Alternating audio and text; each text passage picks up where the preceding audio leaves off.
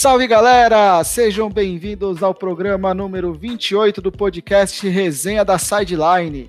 Eu sou o Rodrigo Menezes e comigo hoje estão Marcelo Camim. Fala galera, sejam bem-vindos. João Pietri, o Johnny. Fala galera, mais um episódio, sejam todos bem-vindos. E Marco Souza, o Marcão.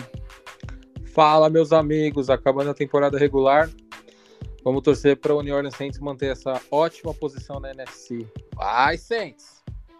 Eu não entendi o vamos. Alguém entendeu aí? Não, não Ué, saquei. Você, você é, FC, Vamos você, é muita gente. Eu sei que na NFC você tem um coração Saints. É, deixa pra lá, Marcão. Mas o assunto, o nosso primeiro assunto do, do programa de hoje é exatamente o Saints, né? Ontem o colunista da, da NFL, o Insider, né, como eles chamam, o Buck Brooks, ele lançou uma notícia, uma opinião dele, falando que é, Taysom Hill deveria ser o titular até o final da temporada e durante os playoffs, mesmo que o Drew Brees esteja à disposição após ficar afastado por conta de lesão, né? Uh, ele, ele argumenta que o ataque do Saints ele é mais perigoso, mais uh, corre mais com a bola, é mais imprevisível e que dá, pode trazer muito mais dificuldades para defesas adversárias do que o nosso querido Drew Brees, que, convenhamos, já é um senhor de idade, uh, já tem problema de, de artrose, osteoporose, essas doenças todas aí, né? Então, mas tirando as brincadeiras, ele traz um, alguns números interessantes, como por exemplo, que com o Taysom Hill, 57% arredondando das jogadas são corridas, uh, quando, comparados ao, a 40% só com o Drew Brees de titular. E a gente sabe que o Drew Brees é um jogador que é um pocket, é um pocket passer, né? Então, uh, acho que a opinião dele baseia-se muito nessa nova ideia de jogo da NFL. O que, que você acha desse assunto, Marcão? Você acha que o Brooks tem razão, que deveria ser o Taysom Hill, ou você vai de Drew Brees e garante que o, que o velhinho vai jogar, que ele é quem pode levar o Saints de volta ao Super Bowl? Cara, é... não, não, não tem cabimento se o Drew Brees estiver recuperado em condições ele não ser o titular do, do New Orleans Saints. Uh, a gente não pode negar que o Taysom Hill está fazendo alguns jogos até decentes e vamos combinar que ele, é, até por ser um jogador é, de dois, dois lados, né, do, duas vertentes, é, a corrida com ele correndo com a bola, ou então a passada, que é menos é menos vitoriosa do que a corrida. Então é, é um jogador imprevisível, sim. Os números que o, que o repórter, que eu sinceramente esqueci o nome, não, não marquei o nome dele, é, que, que, ele passou, eles são, eles são interessantes e eles são uh, um pensamento de um, de um time que realmente, na, nos últimos oito jogos em que o Drew Brees não jogou, que ele, por alguma contusão, por algum motivo, o time ganhou. Seja com o Bridgewater, seja com o Taysom Hill ou James Winston, quando jogou em algumas poucas ocasiões. Uh, o fato é que o, o, Drew Brees ele é um jogador uh, acima de qualquer suspeita, um ídolo do New Orleans Saints. Óbvio que o meu, o meu comentário sempre vai ser pautado com um pouco da emoção de torcer para o time, para um jogador que deu a maior glória que o time já teve na vida, que foi o Super Bowl. Mas, cara, ele é um jogador que, brincadeiras à parte, ele tem números incríveis.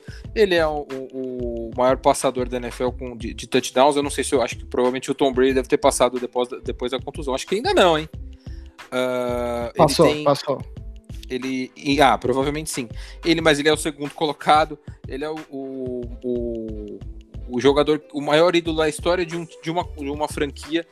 E o, o Taysom Hill, é, embora tenha tido números bem interessantes nos dois jogos contra o Atlanta e, e contra Denver, que acabou no final das contas sendo um jogo, entre aspas, é, que não existiu, uh, ele é um jogador muito inconstante na parte é, de uma, uma, uma, virada, uma mudança de jogo, uma, uma, uma jogada diferente. Porque vamos pensar um pouco de, em cada jogador. O Drew Brees a gente sabe que provavelmente não vai correr com a bola, é uma coisa que não acontece exatamente pela osteoporose, como o Rodrigo falou, mas ele é um jogador com um passe refinado, por mais que esteja encurtando os passes sejam mais curtos, ele é um, um jogador com passe refinado, que tem um bom play action, que sabe dissecar jogadas melhores do que Taysom Hill. Taysom Hill é aquilo de que ele consegue improvisar com as pernas. O, o Atlanta teve uma, uma jogada contra o Atlanta que ele fez muito bem, que ele ganhou umas 15, 16 jardas correndo com a bola. Só que com o passe ele ainda dá muita emoção para o time. E além disso, uma coisa bem importante. Ele corre muito bem com a bola, ele é como se fosse um, quase um, um, terceiro running back do time. Mas ele também ele não cuida muito bem da bola. Ele teve dois, dois fumbles nesse jogo, é, risco de perder a bola em duas oportunidades, que uma delas até saiu pela lateral. Então, assim, é um, é um jogador que ainda não tem maturidade para ser um quarterback titular e substituir o Drew Brees. Acho que ele está fazendo um jogo decente, mas também é, é muito pelo comportamento de um time tão forte como o New Orleans Saints tem concordamos todos que os últimos 3, 4 anos o Orleans Saints teve um dos melhores times na, na, na no, no, no, consolidado dos últimos anos. É sim um time que teve maior constância, mas é um time que amarela nos, nos, no, nos playoffs, que é, que é muito cobrado do, do Drew Brees e do time. Se eles tiverem, se isso ele conseguir no, na pós-temporada fazer uma pós-temporada convincente e consistente, eu acho que cai por terra essa informação. Drew Brees é muito melhor que o Taysom Hill, é e para mim sempre será e o, o Taysom Hill é um jogador ocasional, que cumpre muito bem o que precisa ser feito para um complemento de um time. É aquele cara que vai ser do Batman Robin, ele seria o Robin, mas acho que não tem condições dele substituir o Drew Brees à altura. Isso pensando como uma, uma pessoa que acompanha e gosta de NFL e torce para esse time. Mas e, e você, Marcelão, o que, que você acha sendo um pensamento de um cara que não é torcedor do New Orleans Saints? É, Marcão. Não, mas eu concordo com você, cara. Até porque uh, é como você colocou. O Drew Brees, é, a gente pode dizer que ele se torna um pouco mais previsível e o jogo do Saints se torna um pouco mais previsível, é, porque é, o Drew Brees não corre, é, enfim, ele tem algumas limitações, digamos assim. É, mas por outro lado, é, o Tyson Hill, ah, ele dá todo esse dinamismo pro ataque do, do Saints. É, mas ele também tem as limitações, né? Tanto como você falou no jogo do contra o, Denver Broncos, é, ele teve só 78 jardas passadas e teve uma interceptação, enfim. Ele aí uh, a questão de ser um quarterback, um, um jogador utilitário, mil e uma utilidades aí, a gente não sabe como que ele é classificado, né? Ele já fez de tudo. É, o Tyson Hill, ele é uma boa peça sim, é, mas que nem eu comecei o meu comentário, eu concordo com você é, nesse seguinte sentido. Pô, ele tá sendo muito útil agora, que o Drew Brees não está, é, e estamos em temporada regular ainda. Uh, chegando nos playoffs, que inevitavelmente o Saints vai para os playoffs, e como nós sempre falamos, playoffs é um outro jogo, é, cara, não, não vejo uh, segurança é, de ter, por exemplo, Tyson Hill comandando o time. Não, não que seja algo ruim, tá? Mas é, é, é uma pessoa que não treina para ser quarterback definitivamente, né? Digamos assim. É, o Drew Brees já, o passe dele é muito mais firme, ele tem é, é, é, mais certeiro, ele tem uma precisão maior. É, tudo bem que já falamos aqui em outros episódios que o Drew Brees é, tá pecando um pouco em passes longos, por exemplo. Será que a idade está chegando? Não está. Mas enfim, até para fechar a minha linha de raciocínio. Eu concordo com o que o Brooks posicionou até é, em relação a, pô, acredito que o, o, o Tyson Hill seja a melhor peça pro New Orleans Saints, inclusive na pós-temporada. É, mas eu também concordo com você que não. É, e a minha tendência é muito mais concordar com você mesmo, Marcão, porque é, eu ainda tenho minhas dúvidas em relação a isso. Não sei se pós-temporada é, o Tyson Hill ele conseguiria aguentar tudo isso, né? É, vamos ver, vamos ver o que, que vai acontecer. Uh, Rodrigão, eu sei que você tem um pensamento um pouquinho diferente, uh, então me diz, chupa. Eu penso diferente de você.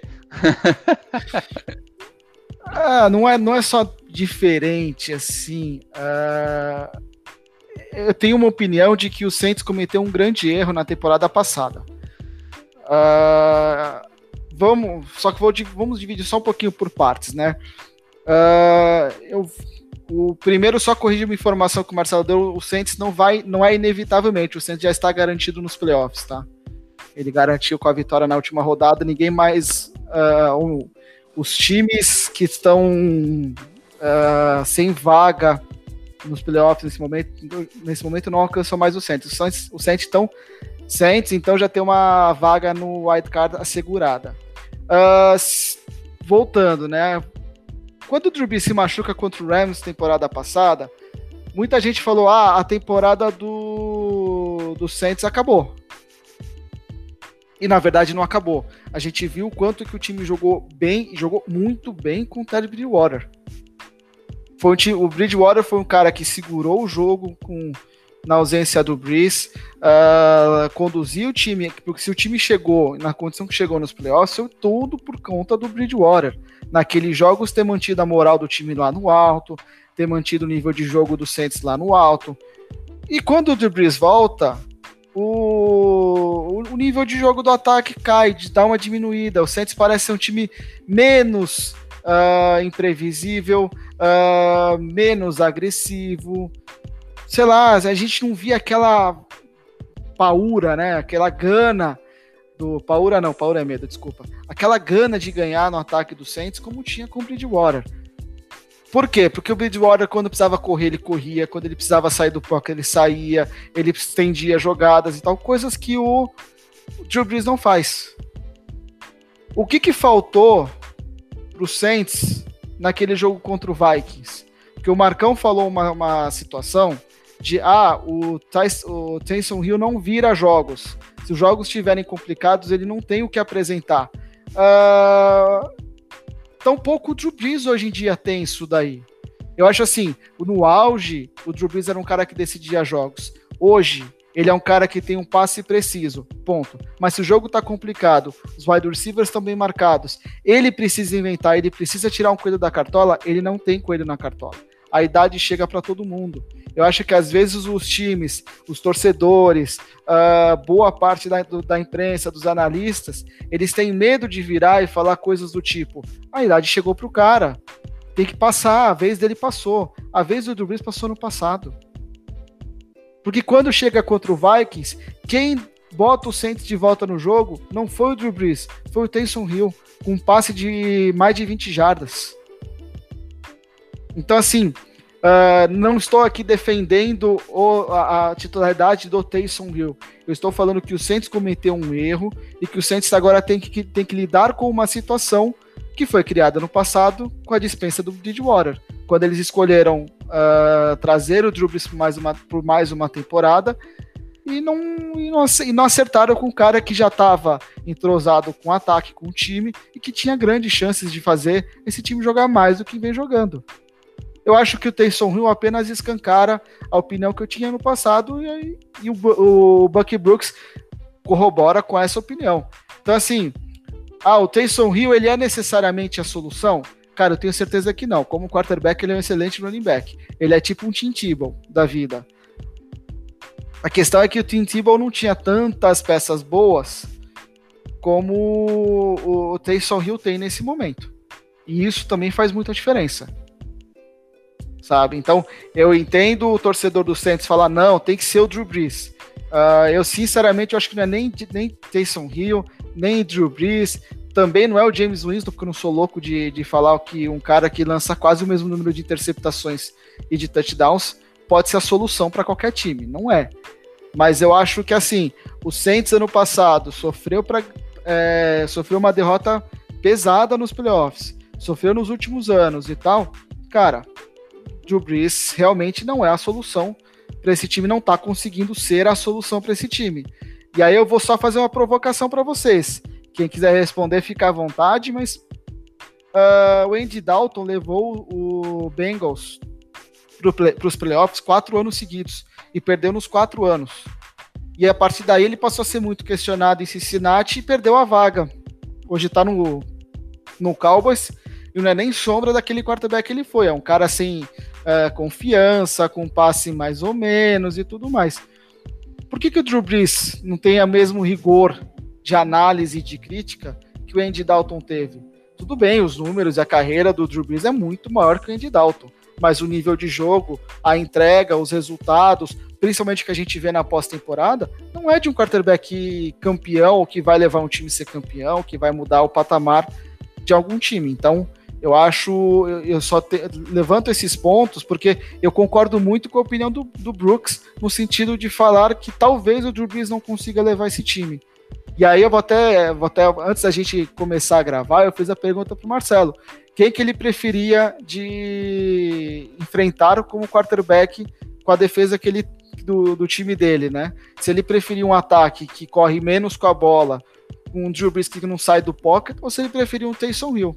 E ele falou que preferia, enfrentar o Drew Brees. Acho que já a resposta já está aí do que uh, os adversários olham e pensam do Saints. Com o Drew Brees é mais fácil você parar o ataque do Saints, porque faz a pressão nele, força o pocket, não dá tempo para ele pensar, força ele a ficar jogando passe curto, foi a fórmula que fizeram no começo da temporada e que o Drew Brees sofreu bastante para jogar. Eu acho que daqui para frente a tendência é os times chegarem nos playoffs e fazerem exatamente isso. Pode chegar com o Drew Brees e ganhar e, e chegar no Super Bowl e ganhar o Super Bowl? Pode, mas eu não, não boto tanta fé nisso mais não. Manda, Marcão.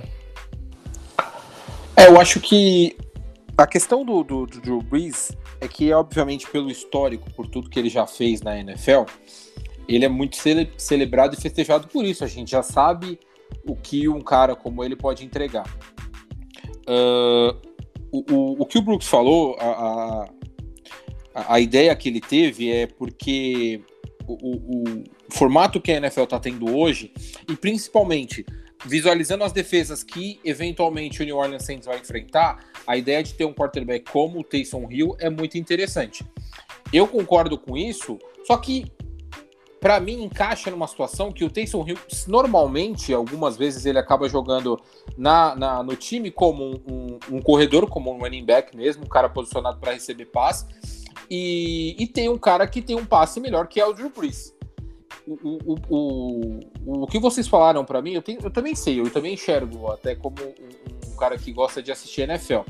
É óbvio que eu, que eu tô, tô feliz por, pela, por essas três vitórias, mas na minha opinião, um cara com um passe melhor como ele e com um time que é onde eu ia chegar, um time com, com, com peças tão boas como o New Orleans Saints tem, acaba sendo uma função, é, é, sendo melhor ter o, o, o, Drew Brees do que o, o Tyson Hill. O que, que eu digo? Na, na pós-temporada, o Drew Brees é mais cobrado porque ele é o maior jogador do time e tudo mais. Mas o ano passado, por exemplo, o o Michael Thomas não fez nada no jogo contra o, o, o, Minnesota Vikings e o resto do time também não foi tão bem. O, o Camara já não estava jogando tão bem, foi um ano muito ruim do Camara e isso acabou atrapalhando. É uma, uma um, um, único motivo? Claro que não. O Drew Brees teve culpa, inclusive não fez um bom jogo, sofreu muito contra o, o Minnesota Vikings, exatamente também por ter, cara, também já tem 40 anos e tudo mais. Mas eu acho que um time coeso e compacto como o New Orleans Saints, ele tem como entregar sim ainda. Então, uh, é óbvio que o, o, o que o, o, comentarista falou é muito relevante, mas eu acho que o, o, o Drew Brees, na minha opinião, jogando com o Canivete Suíço, que a gente tanto fala, como é o Tyson Hill, funciona melhor, na minha opinião. O que eu acho visualizando que, todos os jogos, eu assisto todos os jogos do New Orleans Saints, eu acabo vendo isso. E mais, é, eu, eu, tenho uma comparação muito interessante. Eu acho que a saída do, do Drew Brees, em eventualmente algum, alguns passes, algumas jogadas, é, é muito menos sentida, porque eu acho que os reservas, tanto ele até o. o oh Deus, fugiu agora. O, o Tyson Hill e o Winston, eles são melhores do que com reserva, a maioria dos reservas de todos os outros times. Porque você imagina, se o Mahomes saísse do Kansas City Chiefs, que é um time muito bom, por causa dele, ele acaba. Ele, o, o time, para mim, desfacilaria se, o, se eventualmente o Patrick Mahomes se machucasse. Então, uh, uh, o que a gente consegue visualizar aqui, o Sean Payton está fazendo um grande trabalho e o time também é muito melhor, é, mostrando que consegue segurar a barra enquanto o seu jogador principal, no caso o quarterback, não está indo no jogo. Então, uh, é, para mim, eu acho que tem que esquecer essa situação. O Taysom Hill tem que ser importante sim em algumas jogadas, mas a, a na, na, minha opinião, ele tem o titular tem que ser o Drew Brees, com alguns momentos e posicionamentos à entrada do Taysom Hill e funcionando como um corredor, funcionando como uma, uma peça-chave. Até porque, gente, vamos falar a verdade. É, no último jogo foi o primeiro jogo que o Taysom Hill acabou passando para dois touchdowns. Isso é gra isso é sério para um, um quarterback há tanto tempo na liga. É, isso aí. É, nesse ponto, eu concordo com o Marcão, discordo do Rodrigo, uh, justamente por isso. A gente está pegando aí três jogos com times, é, e até desculpa, Rodrigo, mas com times relativamente fáceis. Foi Falcons duas vezes e Denver Broncos. É, não que esses times uh, pudessem é, é, fazer com que o Tyson Hill brilhasse ou, ou afundasse. Então, três vitórias de, com um time que, desde o início da temporada, a gente fala que o time do New Orleans Saints ele está aí para é, realmente brigar. É, ele tem um time muito compacto, muito bom. É, então, é, é, acho que foi é, seria o mínimo, digamos assim, para o time como um todo conseguir subir. eu em um ponto eu concordo com o Rodrigo, que eu acho que o Saints hoje ele tá pagando pela decisão, digamos, errada que ele fez o ano passado de não manter o Ted Bridgewater, que aí sim seria um quarterback é, e pensar realmente no futuro da franquia, né? Porque convenhamos, o vovô Breeze é, é um vovô já, né? Então assim, é, eu ainda mantenho as minhas posição de que para playoffs eu acho que ele tem que voltar. Um, um cronômetro, cara, um, um, termômetro, não um cronômetro. Um termômetro muito bom pra gente vai ser na semana 15 contra o Kansas City Chiefs. É, eu acho que nesse jogo, o, se, se forem com Tyson Hill, acredito que vão, é, a gente vai ver o que, que o New Orleans Saints consegue fazer com um quarterback que não é o titular, digamos assim, tá? Então, a partir daí, a gente vai poder tirar melhor algumas uh, uh, suposições de lado. É, e, cara, até pensando aqui, é, nos playoffs, se o Drew Brees voltar realmente, voltar como titular, cara, agora que o Tyson Hill está como uh, está como mais tempo como quarterback, se Sean Payton for inteligente, ele consegue é, é, variar muito mais jogadas. Né? Ah, colocar o Tyson Hill às vezes como QB, é, tirar o Drew Brees, deixar o Drew Brees de lado, enfim. O que, que a gente pode fazer? Dá para fazer, não dá? O que, que vocês acham? Olha, eu vou ser sincero num ponto. Eu tenho uma certa preocupação uh, quando a gente avalia quarterback pelo número de touchdowns. Uh, é, é, a mesma coisa de que eu reclamo no futebol, por exemplo, nosso querido soccer, do cara falar, ah, mas quantos gols esse cara fez? Pô, o cara cria 35 oportunidades de gol. Dá 35 assistências pro cara fazer o gol. Mas porque ele não fez nenhum, ele é ruim? Entendeu? o quarterback, ele, ele alinha naquela posição em que ele tem que ler defesa, ele tem que conduzir um ataque. Ah, mas o time, é, o time é muito bom correndo com a bola, não é bom passando. Isso daí pode ser um quarterback que não passa bem a bola, um quarterback que não que não conduz bem o time, é, pode ser diversas coisas. Mas o que a gente tem que lembrar é que é, é um time é uma ideia de jogo, é uma proposta de jogo. Se você vê um jogo que o Lamar Jackson não faz nenhum touchdown, mas o, o Ravens faz seis touchdowns corridos, vocês vão falar que o Lamar Jackson jogou mal? Porque ele em si é uma ameaça. O que eu falo, o que eu questiono, e o Paulo Antunes questiona aí, todo mundo questiona, menos os torcedores do Ravens, é que quando o Lamar Jackson é forçado a ficar dentro do pocket e passar a bola, ele não joga bem. Ponto mas nós vamos virar e falar que ele é um péssimo quarterback, que ele é, que é preocupante na posição de quarterback, porque ele não cria, não faz touchdowns aéreos. Então, essa primeira é um questionamento que eu faço a vocês para se refletir, para se tentar entender mais ou menos aí um pouco o jogo. Além do que só, do, do, só dos números, né? Eu, por exemplo, eu prefiro um Lamar Jackson no meu time sem lançar touchdowns para alguns jogos do que ter o, o digníssimo Justin Herbert que lança três touchdowns para todo pra, pra, por jogo e não ganha. E não ganha. Eu quero que o meu time ganhe.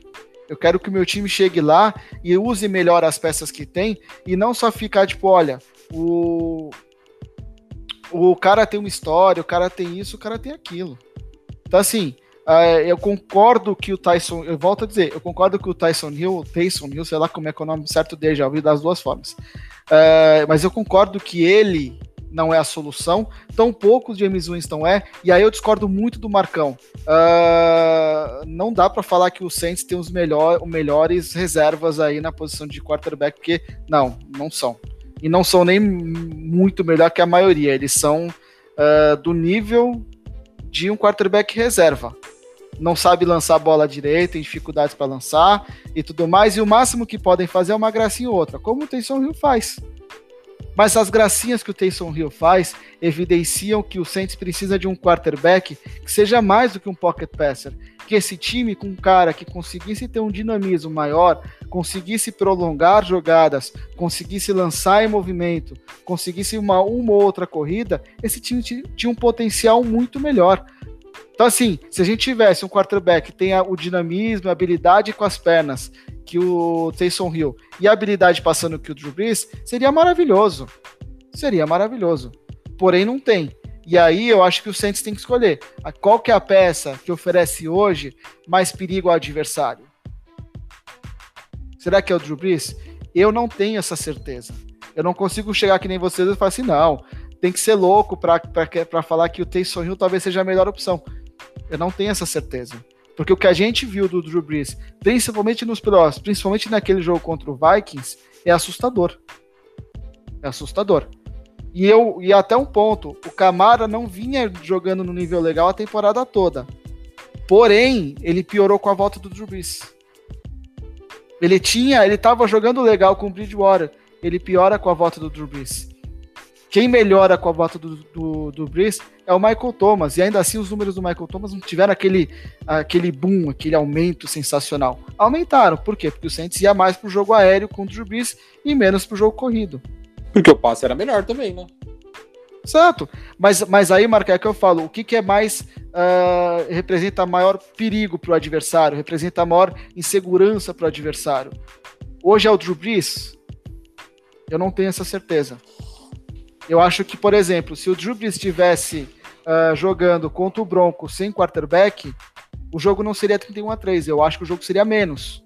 Porque a defesa do Broncos é muito agressiva para pressionar quarterback e um pocket passer tem muito mais dificuldade contra a defesa do Broncos. Entendeu? Então, assim, eu tenho só essa opinião em relação a essas questões do, do Drew Brees e tal. É a mesma coisa sobre o Tom Brady. Tom Brady é sensacional, tem uma história rica, uma história fantástica e tudo mais. Só que você colocar ele uh, no time achando que ele vai render o que ele rendia cinco anos atrás, você é maluco, você é retardado. Aí você não entende nada do esporte. E, e o problema é que muita gente a, a, avalia jogadores pela história e não porque eles estão jogando. É, exato, até porque se, se fosse assim, o, o Tom Brady teria até ficado. Eu sei que tem todo o caso dele não querer ficar lá em Boston e tudo mais. Mas também eles teriam tentar segurar mais. Eu concordo com isso, eu ia falar exatamente isso. O, o, a gente não pode negar também que são dois quarterbacks, principalmente nesse caso, quarterbacks acima dos 40 anos. Tudo mudou. Fa, gente, faz 11, faz, vai, vão fazer 11 anos da vitória do New Orleans Saints no Super Bowl, entendeu? Já passaram 11 anos depois e o New Orleans Saints não ganhou mais nada essa cobrança também é feita. Tem muito, muito torcedor do New Orleans Saints que cobra o Drew Brees exatamente por isso. Assim, é um jogador que vai viver de um Super Bowl de 10 anos atrás, e ok. Como eu falei, não dá para tirar o mérito de um cara que, cara, é, tem de todos os recordes de quarterback da NFL, ele, ele tem pelo menos é no mínimo quarto colocado. Mas o que eu quero dizer também é que uh, como, como agora esquece a parte prática, porque é, sem ser torcedor, eu já vi o que vocês acham, mas como torcedor, eu acho que ainda tem um pensamento de que um quarterback com um passe melhor e o Tyson Hill sendo esse elemento surpresa que a gente tanto fala, a engrenagem vai ser melhor. óbvio que a gente entendeu, e inclusive os comentários que vocês disseram e tudo mais, que não dá para não dá para confirmar e garantir essa situação, não dá. Mas até pelo apelo emocional que muitas vezes a gente se ferrou, 17, é, 17 18, 19, podendo ganhar e não ganhando, a gente vai uh, acreditar que o Drew Brees possa entregar isso. Entendeu? Boa, boa. É, eu só. É, é, que eu tenho um pouco dessa dificuldade. Eu sou o torcedor do tipo que quer ganhar. E, por exemplo, quando o Peyton Manning estava no final, naquele ano do Super Bowl 50, em determinado momento eu questionei o Peyton Manning, eu pedi o Brock Osweiler no time, e eu não concordei tanto assim com a volta do, do Peyton Manning no, nas rodadas finais, porque eu acho que o time caiu de rendimento. Nos playoffs, uh, a defesa jogou num nível que qualquer quarterback que tivesse lá era só não fazer lambança, que o time ganhava. Exato. Então aí deu certo. Mas eu pedi, eu sou fãzaço do Peyton Manning, é o segundo melhor quarterback que eu já vi jogar. O melhor é o John Elway, que a maioria das pessoas que eu converso com o americano é, só acreditam naquelas coisas do John Elway, do cara, ah, do grande perdedor que ele era, não sei o que, mas, cara, era um quarterback uh, fenomenal, corria com a bola e tudo mais. Mas, cara, na hora que precisou meu time, que eu via que meu time não ia ganhar com o Peyton eu não estava com cara de que ia ganhar com o Peyton Manning, o Peyton Manning sair. Agradeço tudo que ele fez, mas... Né, então tem que saber, às vezes, desapegar a, a história. A história, beleza, fica, uh, mas ela, ela vale daqui para trás de hoje para amanhã, você tem que reescrever uma nova história, você tem que escrever um novo capítulo. E se o cara não tem mais condições de escrever um capítulo bonito, um capítulo glorioso, sinto muito. Né? Mas, bom, seguindo adiante. Uh... Ô, Rodrigo, só um adendo. É por isso que a gente contratou o Trevor, Trevor Simeon, pra gente colocar um ex-Broncos para dar uma, uma experiência pra gente deixar lá de amuleto de, de sorte pro, pro New Orleans Saints. É, eu achei, do, achei torcedores do Broncos que gostam do Trevor Simeon ontem. Um abraço pra galera do, do podcast do Broncos, o Broncast, que são fãs do Trevor Simeon, apesar de eu discordar muito de vocês. Mas tudo bem, eu respeito todas as opiniões. Bom, mas falando de jogador uh, experiente, para não dizer velho, e capacidade, e ver se pode entregar ou não, uh, essa semana Richard Sherman falou sobre o futuro dele. E ele está em final de contrato com o 49ers e deu uma declaração afirmando que acha difícil que haja uma renovação com o 49ers. Ah, porque ele está de birra com o time, ele não quer ficar e tudo mais. Ah, não ficou tão claro isso, achei que foi muito mais uma questão de uh, noção, leitura de jogo, leitura de mercado que o Sherman tem, né? Ele aborda que a questão com o 49ers é que muitos jogadores vão virar free agents nessa, dessa, nessa off-season e que o salary cap do, do 49ers não está, não tem muito espaço sobrando. Então ele acha que ele, como um jogador de 32 anos, ou vai receber uma proposta abaixo do que ele gostaria de ganhar, ou ele nem vai receber uma proposta que o time vai priorizar os jogadores mais jovens. Uh, Marcelo, você acha que o Richard Sherman ainda tem lenha para queimar? Ele tem uh, capacidade de ser um, um baita quarterback, um baita cornerback na liga ainda? Ou você acha que ele já está naquela fase mais descendente da carreira? Ah, cara, é, eu acho que ainda não. É, Richard Sherman, para mim, é, até quando eu comecei a ver né, o, o futebol americano, é, acompanhar principalmente o Seahawks, é, eu gostava muito da defesa do Seahawks, como ela jogava, né? É, cheguei a pegar, vai, metade pro fim da Legion of Boom e tudo mais. o Richard Sherman era um dos caras dessa defesa. Hoje está no 49ers e tudo mais. É, eu acredito que ele ainda tem bastante lenha para queimar. Obviamente, a, a, questão da idade é um ponto a, a, se levar em consideração. É, até fazendo um, um, pequeno comparativo, ele não é um, por exemplo, um, um Dunlap ou um, um Griffin, que a velocidade não seria um ponto tão forte para ele, para eles dois. É, o Richard Sherman já, ele precisa utilizar um pouco mais a velocidade por ser um cornerback, ele tem que acompanhar o wide receiver e tudo mais. Uh, mas, até com essa comparação que eu fiz, muito mais usando o Dunlap, que está no Seahawks, o Everson Griffin recebeu um contrato aí no Lions. É, na minha visão, eu vejo aí uh, alguns times que o Richard Sherman poderia se encaixar muito bem, receber aí contratos bem interessantes. Por Broncos. exemplo, o Bronco seria um deles, obviamente seria um deles, uh, mas até diria, o Los Angeles Chargers seria um deles, o próprio Bengals que também está se reestruturando, às vezes ter um, um cara é, um pouco mais experiente para você moldar a base, e eu diria mais, sendo até audacioso aqui, no Vikings, propriamente dito, é, como tem uma defesa muito jovem ainda, é, eu viria o Vikings contratando sim o Richard Sherman para dar corpo para a defesa deles lá. Então, cara, bem simplesão, eu acho que ele tem lenha para queimar sim. Não vou dizer que ele tem mais 10, 15 anos, não. É, ele tá com, se não me engano, 32, né? Deixa eu até confirmar aqui. Ou, sim, ele tá com 32 anos. É, então tem, diria que tem mais uns 4 anos bons em sua carreira. E até algumas estatísticas, né, para embasar.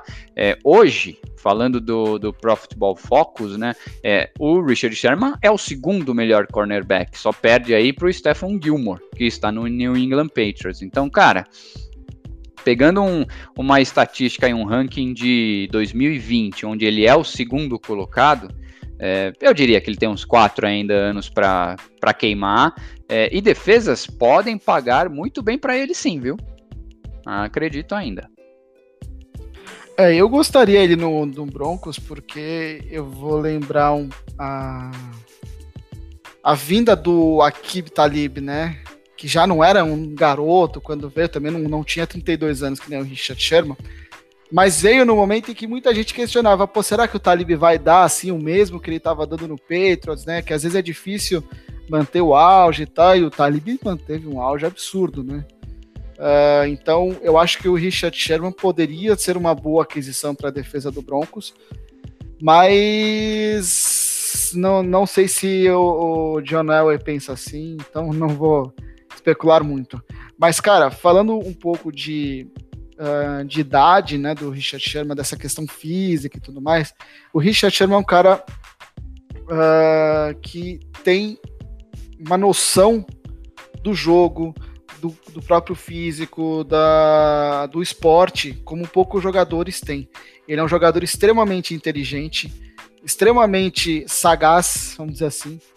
Uh, e eu acredito o seguinte: se ele acha que ele pode vir para mais uma, mais uma temporada em Header Bay, é porque o cara sabe que ele tem linha para queimar.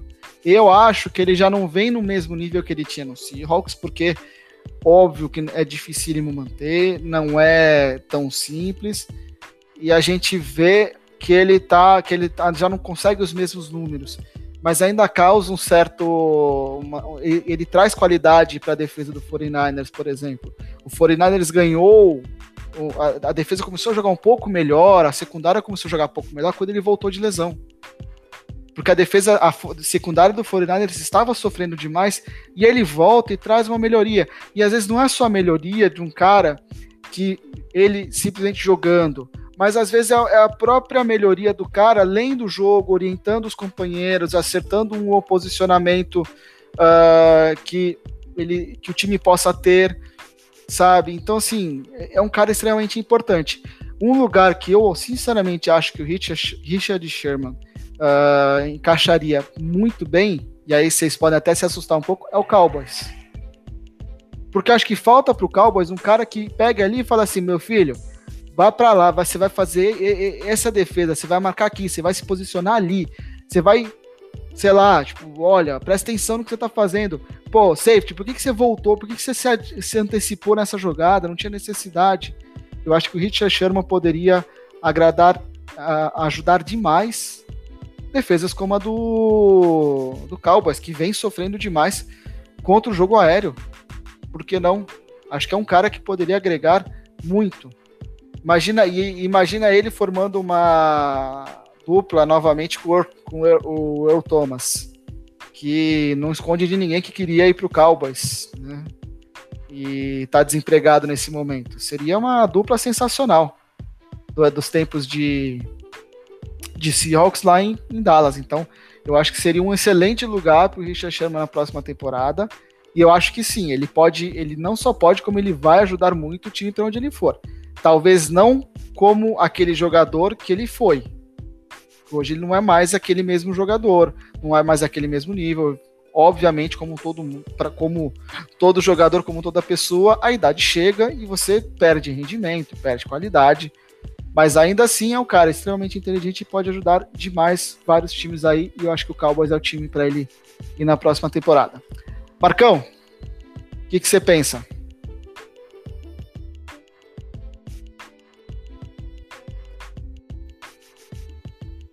Mudo, Marcão. Então, o Rodrigo, o Rodrigo, o Marcelo, o Marcelo falou sobre como ele gostava da, da, da, da defesa do Seattle. Eu também, cara, eu, eu adorava o Chancellor. Para mim é um dos grandes defensores que eu vi, que eu acompanho a NFL não tanto tempo, então é um dos caras que eu mais gostava de ver. E o Richard Sherman também, até porque ele tem muita personalidade, um cara que joga demais. Exatamente por isso acabou fazendo esse contrato gigante aí com, o São Francisco 49ers ao, ao não ficar mais uh, em Seattle. Uh, ele mesmo tá pessimista, né? Teve aquela. Teve uma, uma entrevista, ele foi muito sincero, foi bem interessante ele falando sobre a questão de provavelmente não conseguir ficar. Tem muitos jogadores em free agents no. Em situação de free agent pro ano que vem com o São Francisco 49ers. Tem o, o, o Fred Warner para pagar, eles têm o Trent Williams para renovação de contrato também. E ele estava bem pessimista, ele sabia disso, que ele sabia que provavelmente deve, essa deve ser a última temporada lá em, em São Francisco. Sobre a questão do futuro, ele é um, um, um, um defensor de muito, assim, de, de, muito alto nível. Ele tem Super Bowl, ele já teve duas aparições e um, e um anel de Super Bowl. Só que eu acho que. Uh, um contrato nos valores que ele pode receber pelo potencial dele, na idade eu acho que já está mais difícil de conseguir. Muitos times acabam não querendo mexer no cap, até porque o ano que vem ter, vai ter uma mudança no cap da, da, de todos os times da NFL, e ele vai ter que se adequar para isso. Aí vai muito sobre a questão dele querer estar na NFL, ele já deve ter ganhado uma bela grana, provavelmente. Se, se ele vai ser um quarterback, ele vai querer jogar num, ou num time menor ou num time que precise de um cara, como o Rodrigo falou com a experiência que ele tem. Porque o Rodrigo posicionou um time interessante, que é o time do, do Dallas Cowboys, que tem alguns jogadores é, de defesa que tem bom nível, só que não se encontrou nessa temporada, depois de uma temporada até que razoavelmente boa ano passado.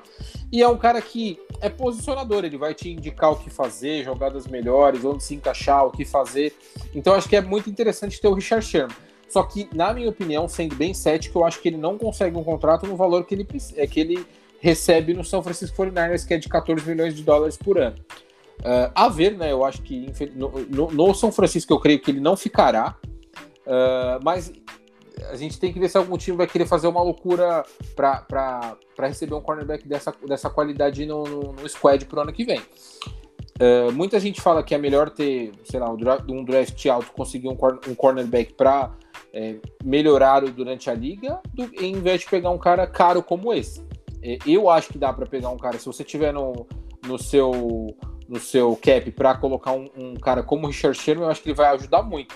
Só que eu tô cético em relação à continuação dele na temporada. Até porque a última, a, a, ele já teve lesões e a última da panturrilha deixou ele afastado um bom tempo. E pelo que o Johnny fala, essas lesões aí elas acabam uh, uh, sendo tendo a, a, o resquícios durante a carreira do jogador como um todo. Óbvio que se ele está jogando agora, ele já está recuperado, mas é um jogador que tem que correr muito, virar, é, virar muito nas rotas, buscar correr contra grandes corredores da liga. Então ele tem que, é, é, tem que entender que uma lesão como essa pode fazer é, diferença até nos contratos dele para o futuro. É que eu também não. É, eu acho assim. volto a assistir no ponto de que não é só o jogar, mas é o ler. Você vai ver poucos jogadores na NFL que leem o jogo como o Richard Sherman lê. Mas só para dar questão de justiça, Johnny, lado físico do menino Sherman, de 32 anos, é algo que pode preocupar ou você acha que é um, como é um cara que uh, se cuida e se dedica pra caramba ao esporte, ele pode uh, continuar rendendo por mais umas duas ou três temporadas. Porque, ao contrário do Marcão, eu tenho certeza que o Richard Sherman vai ter time na próxima temporada. Bom, o cara é mais novo que eu, né? Então tem que dar moral. O cara tá, tá bem de saúde, vai, vai, vai perdurar aí por mais tempo. Mas... Ao contrário de você que não tem saúde, então é isso. isso. Não, justamente, justamente por isso, por o cara ser, por ser mais novo que eu, eu estou em forma, né? Tenho muita muita saúde ainda pela frente. O cara então que é mais novo que eu, que é um atleta, né? Então o cara tem tem futuro. Mas é, nas questões fisiológicas, assim, a gente até comentou e até é, puxaria um pouco rapidamente a questão do, do Breeze também, que vem de lesões, essas por, questões da idade também, então é uma é, a questão de performance, né, me, é, dificulta muito isso, né? É, e no caso dele, é, é o que o Marcão falou, o cara tá, ele voltou a jogar, é, então espera-se que o trabalho da, da equipe médica, do, da preparação física, tudo, tenham feito um bom trabalho para o cara voltar a jogar.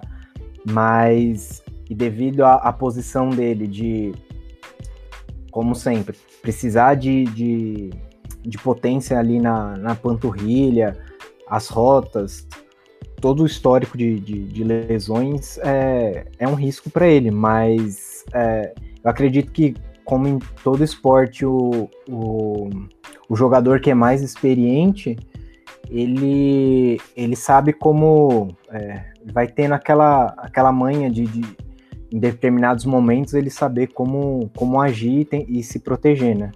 Mas também sou da época que, que conheci o Richard Sherman no, no Seattle e com toda aquela com certeza, mais novo, com mais gás para jogar, com mais vontade, né?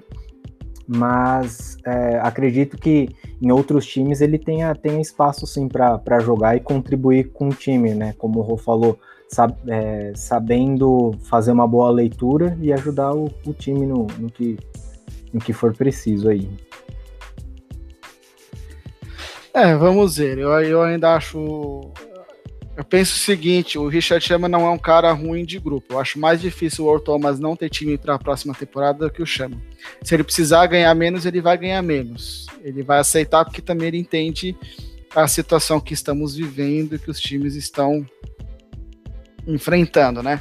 Mas eu não, não tenho dúvidas de que ele vai, vai estar em algum time na próxima temporada.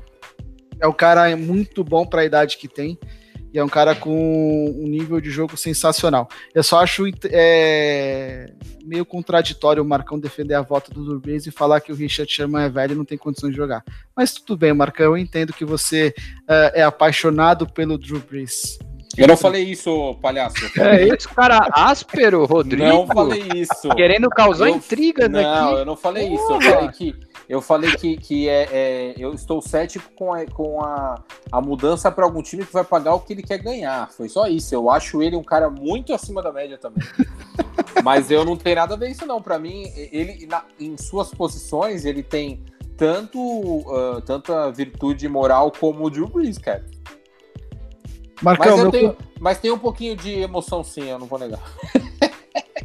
Marca, o meu compromisso não é com a verdade, é sim com a discórdia. É claro, eu sei, eu nunca vi alguém que odeia tanto. Na verdade, você não odeia o Drew Brees, você adora me encher o saco, né? em partes é verdade, mas é, eu também sou a favor de que o cara saiba a hora certa de parar e tem gente que não sabe.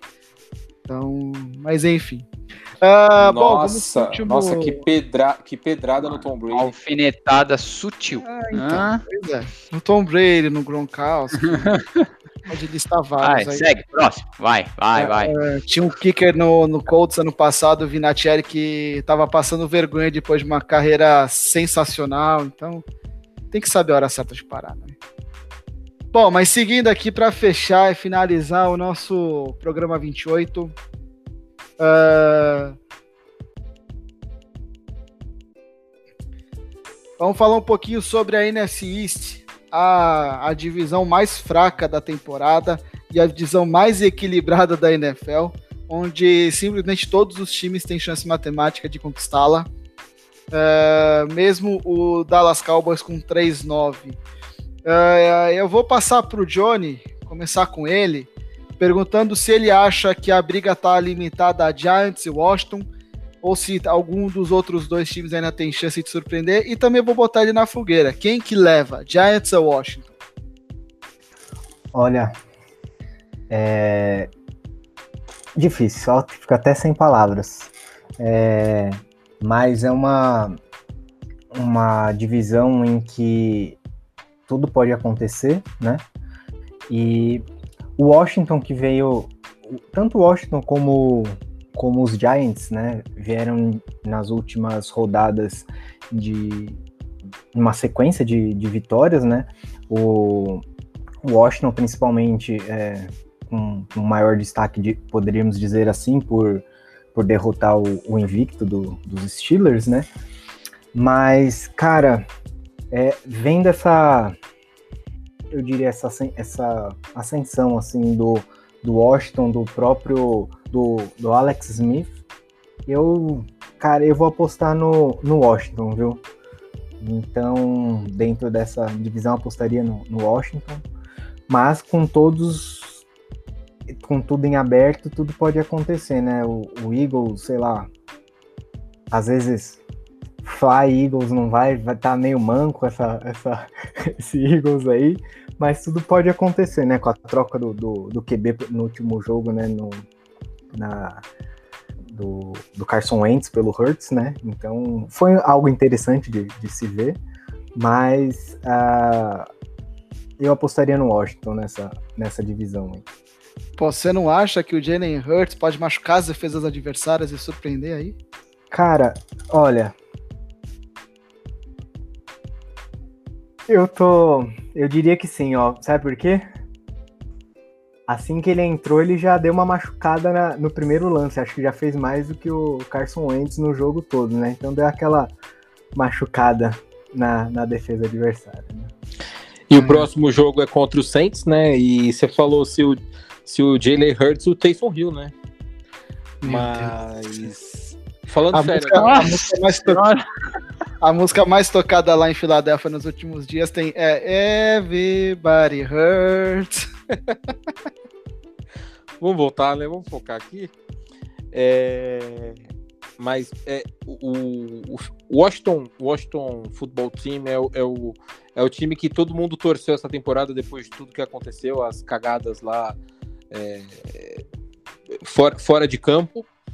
Elas riscaram um pouquinho a história do time como um todo, mas é, essa história de superação do ano, inclusive do Alex Smith, é, fez muita gente torcer para o time, inclusive com a vitória contra o, o, Pittsburgh Steelers, que foi uma vitória muito interessante, depois de estar tá perdendo de 14 a 3, acabou virando o jogo com muita 17 a 3, perdão, e acabou virando o jogo com bastante propriedade. Foi um time que jogou com muita personalidade, foi bem legal o jogo. Só que o Giants está numa, numa vertente assim de ascensão maior do que o Washington, na minha opinião. A defesa está jogando bem, a gente viu algumas informações aí durante a semana que, que realmente a defesa jogou muito, principalmente contra Seattle, que não está jogando os melhores, no, no, melhor dos seus momentos, mas o, o, o New York Giants não tem nada com isso. Acho que eles criaram uma ignição aí para uma, uma uma divisão tão fraca e acabou sendo vital para que eles possam passar de, de para a próxima fase. Tanto que uh, muita gente falava que queria pegar o, o, quinto lugar na classificação, ou seja, o segundo lugar do, do grupo que fosse a melhor campanha para enfrentar o primeiro time do, da NFC. Eu acho que isso aí já foi por terra, porque o Giants está apresentando uma evolução, não quero dizer isso que vai ganhar nem nada, a gente não sabe o que vai acontecer, mas já não é mais barbada dizer que um Tampa Bay, um Arizona Cardinals ou um, um próprio Seattle vai enfrentar um time lá da conferência e vai vencer.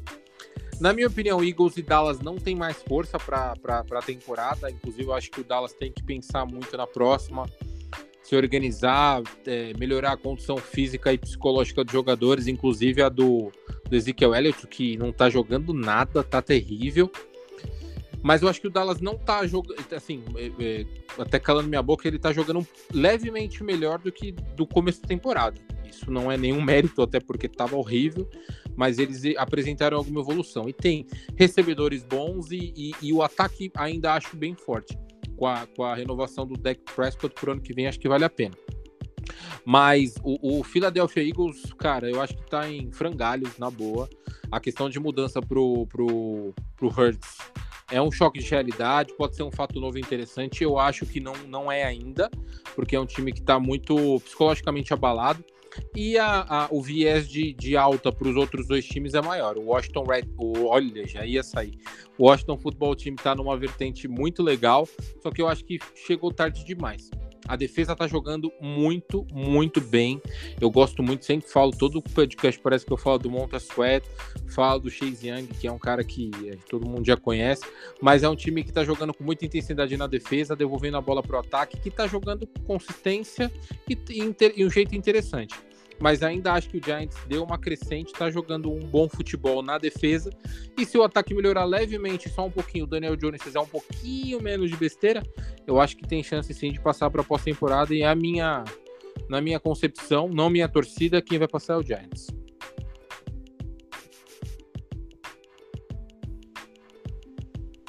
É, eu só não, eu não concordo muito com essa parte de que o o, o Giants está numa evolução melhor. Eu acho o Washington, nesse momento, o time que joga no, nas três partes do jogo, né? O ataque, a defesa o especialista, joga mais que o, que o, o, Giants. Talvez a defesa do Giants esteja um pouquinho melhor, talvez. Mas a gente está falando isso baseado no, no jogo contra o Seahawks. Um ataque do Seahawks que já não vem rendendo bem nos últimos jogos. A gente vê o Seahawks, cada jogo que passa, rendendo menos, tendo mais dificuldades então, eu acho que eu não, não me empolgo tanto assim com a defesa do Giants nesse momento. Além disso, eu acho o calendário do, do Washington mais viável, uh, pensando nas características dos times, do que o do Giants. O Giants vai pegar uh, Cardinals, Browns e Ravens, sabe? Uh, não são jogos que nesse momento a gente consiga colocar o Giants como favorito. E o Washington, por exemplo, eu coloco eles no mesmo nível do 49ers, coloco eles condições de ganhar do Seahawks, condições totais de ganhar do Carolina Panthers, e cara, não preciso nem falar do Eagles, né? Então acho assim, pensando no que esses dois times vêm apresentando, pensando no que esses dois times podem jogar, uh, eu acho que hoje o Washington é um time que me dá muito mais segurança de que vai conseguir alguma coisa do que esse time do Giants. Uh, principalmente que Daniel Jones é um cara que na hora que você acha que ele pode, que ele vai entregar alguma coisa, ele não entrega. Então, sei lá. Não confio no, no Daniel Jones, confio muito no Alex Smith, apesar de ele não ser um quarterback vencedor. Eu acredito que o time que se classificar da NFC East, no máximo chega no, no Divisional, mas é, é, dois jogos de playoffs e vai cair fora no máximo. Mas, assim, força por força, acho que o Washington tem mais do que os outros. E eu tenho até dúvida se o Giants termina na frente do Cowboys, viu? Porque o Cowboys também não tem assim um calendário tão complicado, né? Enfrenta 49ers, Eagles e é, Bengals, 49ers, Eagles e Giants. Então, sim, dá para o Cowboys até sonhar e alcançar esse time do Giants, por que não? Eu só queria também reforçar um ponto, né? O Marcão foi brilhante quando falou que uh, o Cowboys está é, evoluindo. É interessante você ver que como todos os times dessa divisão evoluíram do começo da temporada para cá, menos o Eagles, que parece que cada rodada anda para trás. É interessante e fica até mesmo uma reflexão para os torcedores do Eagles do tipo, meu, né, vale a pena continuar com o Doug, Doug Peterson, um cara que não conseguiu fazer esse time do Eagles evoluir, sendo que talvez seja o time que menos problemas teve nas posições chave de lesão, né? Não tem o quarterback machucado e os outros times todos tiveram que trocar de quarterback durante a temporada. A gente vê o Ezequiel Elliott jogando muito mal, a bem aquém do que pode jogar. A gente vê a defesa do Cowboys com vários problemas de lesões, linha ofensiva. Tudo bem, o Eagles também tem um monte de problemas de lesões, mas, cara, os principais jogadores estão aí, né? E não tá rendendo. Então, fica também essa reflexão. Marcelo, falta você falar o que você, que você acha. Ah, mas vocês já falaram tudo, não vou perder mais muito tempo aqui não. É, mas concordo com você, na minha visão, e até com o Johnny. Na minha visão, o Washington ele tem mais uh, possibilidade, digamos assim, de ir para os playoffs. É, que nem você passou por todas as, é, as agendas aí, né? Os jogos, próximos jogos da, dos times. É, eu vejo que o Washington tem um calendário muito mais favorável, né? O Giants pega boas pedreiras aí. É, e Eagles e Dallas, cara, é, além os calendários eles podem até não ser difíceis, digamos assim, mas é, eles se enfrentam entre eles, então já tem uma disputa aí muito forte entre esses dois times, é, enfrentam outros dois da, da, divisão, né? Então brigas entre divisão é sempre muito ruim. É, e vejo Washington e Giants muito superior aí a Filadélfia e aos Cowboys. Então, é, sim, na minha visão, o Washington vai levar a divisão, sim, vai para os playoffs. E, cara, dependendo do time que pegar, se, olha, pode fazer bons estragos aí no, nos playoffs, viu?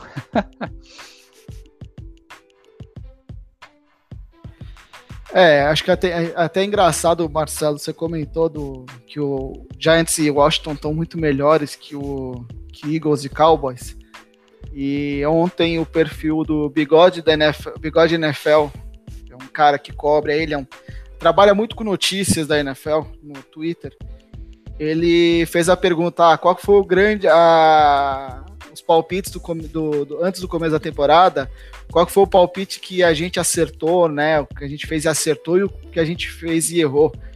E eu respondi lá pelo nosso perfil do Resenha da Sideline que Uh, acho que principalmente eu apostei muito que o Steelers era o favorito da NFC Norte e acertamos, né? Acertei nesse palpite. Por outro lado, todos nós aqui colocamos que Eagles e Cowboys, inclusive, pro, pro, poderiam disputar a primeira posição geral da NFC. Exatamente. Então, olha, né, como erramos nesse daí, é bom a gente falar que a gente erra, porque uh, praticamente todos os analistas da NFL apostavam isso daí e a gente vê que o negócio tá muito, muito feio pra, lá para nossos queridos Dallas e Eagles. Nem tão queridos assim, mas tudo bem. Né? Mas não é possível alguém ter falado que eles iam. Eles, é, que ia dar o, o que tá acontecendo, cara. É. E ah, Philadelphia Eagles na cabeça. Não é possível, velho. Ah, tem sempre os antes que falam muito por coração do que. Tem, tem maluco que fala que o Mahomes não é nada, não é nada disso, que é super valorizado. Então, Jesus. louco tem pra tudo, cara.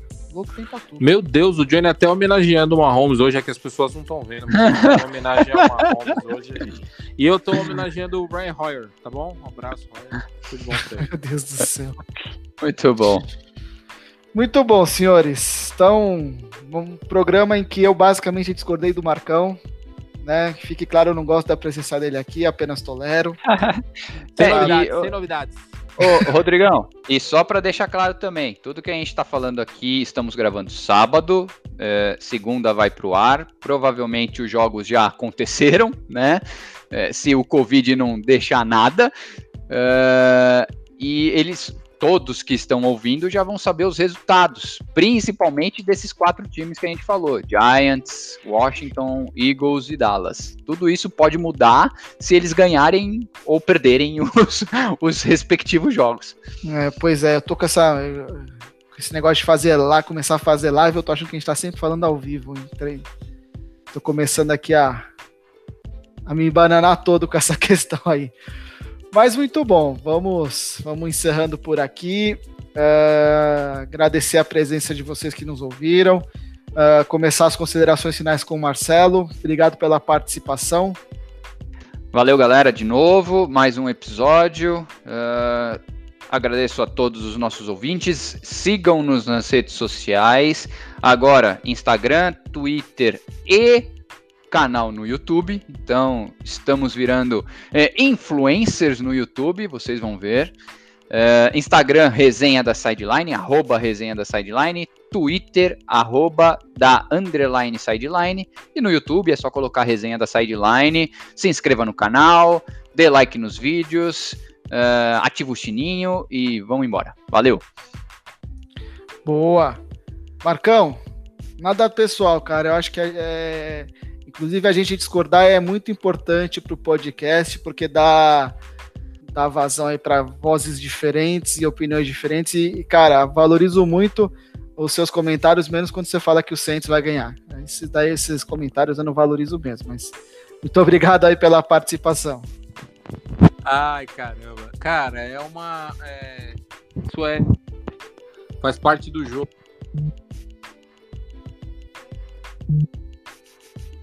E o Marcão se antecipou, saiu antes da gente terminar.